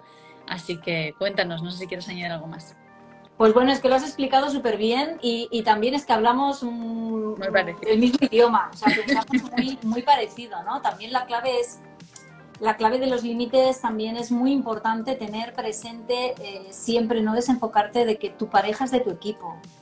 Tu pareja tienes que sentirla de tu equipo. Vale. Hay momentos que hay un desencuentro, pero eh, por encima de todo tiene que primar el sentir que esa persona, esto que está haciendo que a mí no me cuadra, no lo hace para humillarme, para hacerme daño, para eh, someterme. Porque si sientes eso, de verdad que ahí no es que ahí no hay manera, o sea, no, ahí, ahí no, no hay límite que valga, ahí te tienes que ir, ahí te tienes que ir porque, porque estás mm, con una persona con la que no puedes construir nada, tú eres una pieza de su ajedrez, no eres alguien con el que poder construir, ¿no? Es muy importante. En una pareja siempre decimos, ¿no? Que tiene que haber deseo, ¿no? esa atracción, pero también tiene que haber un deseo común, un camino, un, un, un poderme acoplar a ti para que todo, para que cumplamos algo. No, no somos dos entes separadas que luchamos, somos dos entes separadas que nos compenetramos en todos los planos de nuestra vida para llegar al mismo punto o a un punto, aunque no lleguemos a la misma velocidad, los dos vamos para el mismo punto. Si tu pareja va a La Coruña y tú vas a Sevilla, en algún momento aquello va a petar porque no tenéis el mismo foco, no tenéis el mismo horizonte y, en algún momento os vais a separar.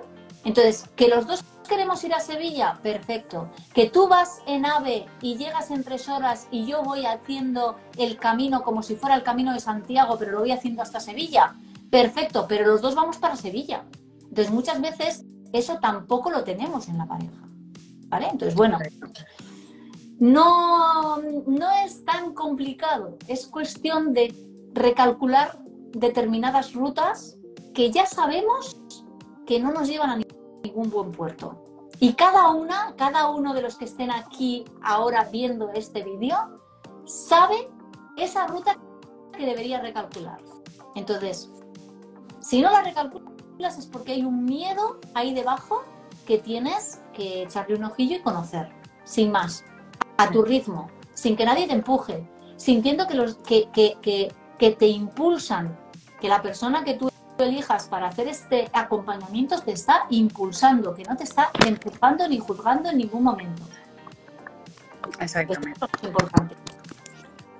Bueno, pues en ese caso eh, yo creo que queda muy claro eh, que el origen al final reside en uno y que todas las soluciones que uno puede dar también y a partir de ahí se extrapola a todo el entorno. Así que bueno, cuéntanos eh, cómo las personas que nos vean eh, ya sea ahora en directo, ya sea en diferido, podrían indagar un poquito más, profundizar un poquito más a través de pues bueno, un aprendizaje más específico para esto de los límites. Si tienes alguna formación que les pueda reconducir, acompañar o enseñar a cómo poder establecerlos más firmemente. Pues sí, porque es que es tan necesario que, claro, es que nos podríamos estar aquí hablando mm, dos meses, ¿no? Entonces, sí que he tratado de condensarlo todo. Tengo un curso que se llama Pon límites sanos en pareja y ahí vais a encontrar seis módulos para ir trabajando así en modo escalerita, cada pilar, cada escalón, que es importante antes de llegar a poner un límite sano, a poderlo poner, porque si empiezas a poner límites cuando realmente lo de abajo no está bien asentado, pues te vas a frustrar y lógicamente no vas a seguir poniendo límites, porque nadie quiere darse contra la pared 40 millones de veces. Entonces, en este curso vamos a trabajar desde los límites eh, que tienen que ver con tu historia amorosa, ¿no? Vamos a aprender realmente de, de tus otras experiencias de, vida amorosa, de tus otras parejas, lo que funcionó, lo que no funcionó, qué límites pudiste poner, qué límites no pudiste poner, qué límites son de tu pareja, qué, o sea, de tu familia, qué límites son tuyos, cuál es la herencia, cuál es la, el, vínculo con el clan, ¿no? Que es, hay una clase dedicada especialmente a esto, ¿no? Hay veces que no ponemos límites porque creemos que vamos a defraudar a, las lealtades, vamos a romper las lealtades con nuestro propio clan, ¿no? Y eso no tenemos ni idea de que está ahí. Entonces luego vamos a trabajar límites, valores y pilares en un módulo metiéndonos ahí en harina y sí o sí no es negociable, vas a salir con tus pilares encauzados, asentados.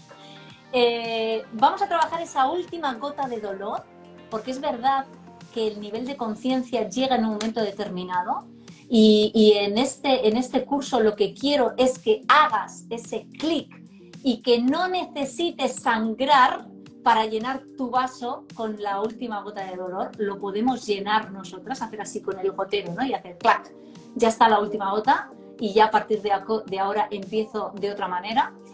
Eh, ¿Qué más? Ah, importantísimo.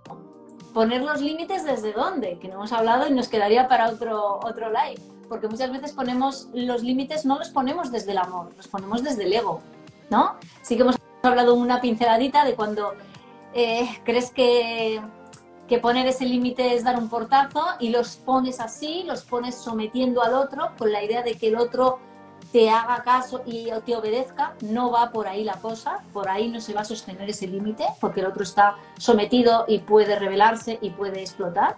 Vamos a trabajarlo límites que suman y límites que no suman, eh, cómo establecer límites que verdaderamente sean positivos para las dos partes, no solamente para mí, porque yo siempre, conmigo siempre vas a trabajar la igualdad, siempre vas a trabajar teniendo esa pareja que es de tu equipo, es decir, no te voy a enseñar a poner límites para someter a tu pareja. Si estás buscando esto, yo no soy tu persona indicada. Yo te voy a enseñar a poner límites que os sumen a los dos y que os impulsen como pareja a una convivencia sana. Y luego, cómo comunicarlos. Es decir, yo les he puesto, pero claro, hay una fórmula. Hay una fórmula que está ahí bien desglosadita con ejemplos que puedes utilizar en tu misma vida diaria, porque son del día a día, y que puedes cortar, corta, pega y colorea. Es decir, yo esto me lo cojo, me lo cambio el nombre y se lo aplico, ¿no? Entonces, bueno, es un curso muy completo, en esos seis módulos haces eh, todo el recorrido y aprendes a poner límites sanos, empezando por ponértelos a ti misma también, por hacerte esa acción coherente hacia ti misma, ¿no? Y decir, me voy a poner el límite de que no voy a ir nunca más por este camino, que ya sé que está lleno de espinas y que ya me, he destrozado los pies mil veces, ¿no? Voy a ir, voy a recalcular ruta. Perfecto. Bueno, pues en ese caso, todos los que queráis un poquito más de información al respecto, podéis contactar a Rosa Eva en rosaeva barra baja contigo y allí ella os va a dar toda la información. Eh, también podéis dejar algún comentario por aquí si necesitáis información, ella también lo va a estar viendo por aquí. Así que, bueno, ya solamente nos queda, no sé, ¿querías añadir algo? No, que bueno, creo que vas a decir lo mismo. quiero haceros un regalito, quiero haceros un regalito por haber estado aquí por, y por, bueno, por abrirme tu casa, Miriam, que eres tan generosa siempre y tan maravillosa que te, te amo y lo sabes. Y, y, bueno, pues quería ofreceros algo especial solamente para vosotros, para tu comunidad. Y es que, bueno, pues si entras en www.rosaevacontigo.com, allí vas a encontrar una pestañita que pone cursos online si despliegas, pues encontrarás con límites sanos en pareja. Y todas las personas que me escriban un correo electrónico a hola arroba rosaevacontigo.com y me digan, te he visto en el live en tu brújula interior o soy clienta de Miriam Buil o te sigo eh, y vi tu, mm, tu live y me encantó y qué bien, vale, pues todas las personas que se inscriban en Pon Límites Sanos en Pareja saliendo de este live van a tener el regalo de una sesión una a una conmigo, eh, una sesión privada valorada en 60 euros que, que vamos a utilizar en el momento que tú quieras para ir al grano de tu caso en concreto. Para aterrizar todo exactamente, nos vamos a remangar, nos vamos a poner a ordenar lo desordenado y vamos a aterrizarlo en tu caso en concreto. ¿Vale? Entonces, eh, me apetecía mucho regalaros esto y me apetecía mucho hacerlo a tu comunidad, Miriam, porque también te lo mereces tú. Muchas gracias. Gracias por ese regalazo, porque es un regalazo, os puedo asegurar que lo es y vamos, si lo aprovecháis me vais a dar, bueno, si lo aprovecháis os pido que me comentéis. Eh, yo tuve un uno a uno con Rosa Eva y me digáis lo que queráis al respecto de vuestra percepción, porque desde luego os puedo asegurar que os va a ayudar muchísimo. Así que, bueno, no me quiero extender más porque llevamos hora y media seguro, segurísimo. No he mirado el reloj, así que no sé. Seguro, segurísimo. Así que bueno, para no hacerlo más largo, quería darte las gracias, eh, Rosa Eva, pues por tu tiempo, por esa pasión que le pones y esa dedicación que le pones a este, a este, esta ayuda que aportas hacia los demás. Y bueno, por haber estado aquí conmigo, acompañándome, conversando, como siempre, con esta energía que tienes tan, tan magnética. Y, nada, que te mando un besazo os mando un beso a todos, que tengáis feliz noche por España, feliz tarde por aquí, por Florida, y que prontito vamos a estar sabiendo más, así que estad atentos. Chao, chao. Hasta aquí el episodio de hoy. Gracias por regalarme tu tiempo.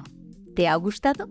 Entonces quiero invitarte a la Academia del Amor Sano una comunidad de mujeres donde seguir recibiendo información y trabajar en tu autoestima, tu amor propio, tu valía y, en definitiva, tu crecimiento personal.